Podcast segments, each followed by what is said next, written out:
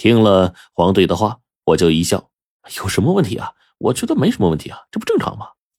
龙王对之前的事儿进行一次结案，然后呢，找我们来完结卷宗、存档资料，这能说明什么不正常的呀？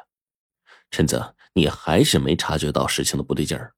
黄队再这么一说，我依然没察觉出来，依然觉得这没什么不正常的呀。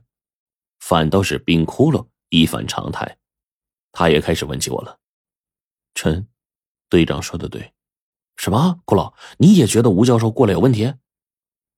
对，吴教授填写卷宗肯定会挨个问的，最后肯定会来找我。说到这儿，果然不出所料。不过半个小时，吴教授再次来到了我们的病房，然后把一些不太清楚的事啊问了我跟黄队，我们也都一一做了回答。然后他就问起了冰窟窿，争取把我们每个人单独的经历也写进去。好使资料补充完全。冰窟窿一切呢都很配合，跟吴教授说完之后呢，一边观察吴教授的情绪，然后把自己那边的东西啊全跟吴教授说完了。终于，冰窟窿忽然就问吴教授说：“教授，您平时不是很忙吗？这一次却来了南方，走这么远，还放下手上的工作？”啊，龙王啊，跟我。说我跟你们熟悉啊，让我过来把卷宗填好，顺带着呀，这个问一下你们，慰问一下你们。我觉得也是，就来了。吴教授呢，说着话还笑，完全没有任何破绽。直到了这会儿，我更是觉得黄队这家伙呀在胡说八道。但是呢，冰窟窿却还是追问。就听到冰窟窿这时候啊，问吴教授说：“教授，您最近工作还忙不忙啊？”哎，不忙不忙，不然也抽不出时间来找你们呢。教授说着话，反倒是想起了一点，不由得说：“哎呦，这一向面无表情的冰窟窿啊，怎么也学起来跟人客套了呀？”啊！伴随着吴教授的笑声，我自己也疑惑起来：冰窟窿这家伙怎么会客套起来了呢？这要搁平常的话，冰窟窿这家伙呀，可是不会说一句话的。他是你不问他，他什么都不说；你即便问了，他也什么都不说。可真的不像现在这样啊，还主动问吴教授，而且还是客套着跟吴教授问好。想到这儿，我就静静的看着冰窟窿，想看一看这家伙究竟准备了什么下文。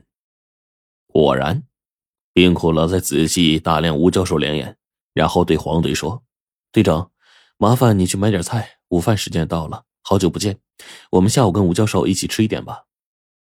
我听了冰窟窿的话，心说这家伙究竟要干嘛呀？但是冰窟窿似乎没有太多的解释，反倒跟吴教授啊校对起来卷宗上的内容。黄队点了点头，就去准备了。我本来想发问，但是看到冰窟窿这反常的模样，最后呢还是没有直接问出来，反倒是吴教授。这时候却摆了摆手说：“哎，我不行啊，今晚上要坐飞机离开这儿啊。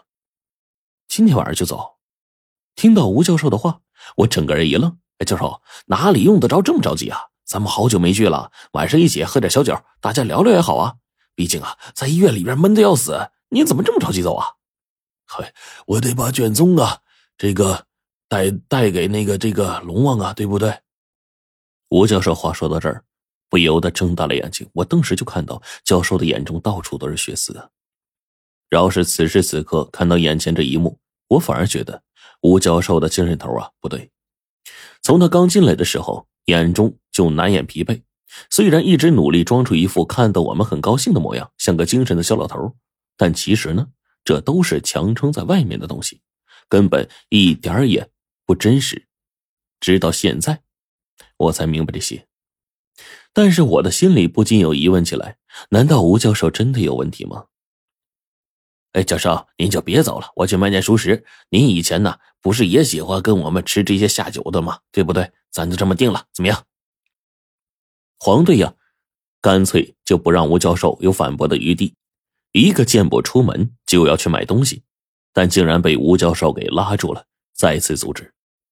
哎，不行啊，今晚的飞机我必须离开。哎呀，现在我是真有事儿啊！你们也知道，祖师上有些事情啊，比咱们自己的私事要重要的多呀。哎，行了，等你们下次回来，咱一定喝个够，怎么样？吴教授说完了话，把东西一收拾，然后匆忙的跟我们告别，这让我越发的怀疑起来。但是我还是没有率先发问。吴教授刚走到门口，刚把病房门打开一半的时候，冰哭了的一句话，却让吴教授直接沉默了。教授，出了什么大事吧？冰骷髅只是这一句话，吴教授当即就一愣。随后头也不回，摆摆手就走了。我跟黄队这时候赶过去追，但冰窟窿却摇了摇头，直接打开了通讯手表，呼叫龙王。冰窟窿连续呼叫好几次龙王，终于龙王接通了语音，那沉稳的声音再次传到我们耳中：“龙王，吴教授刚才来我们这里，把我们的行动情况做了记录，已经离开了。”“嗯，我知道了，你们好好养伤。”龙王依旧沉稳有力的声音从手表当中就传出来，显得是那么的镇定，似乎呀根本就没有任何事情发生一样。但是冰窟窿似乎已经有了看法了，他随着直接就问龙王说：“龙王，是不是组织里发生什么大事了？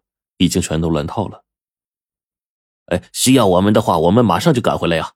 黄队紧跟了一句，但是呢。这时候，龙王的回应就过来了。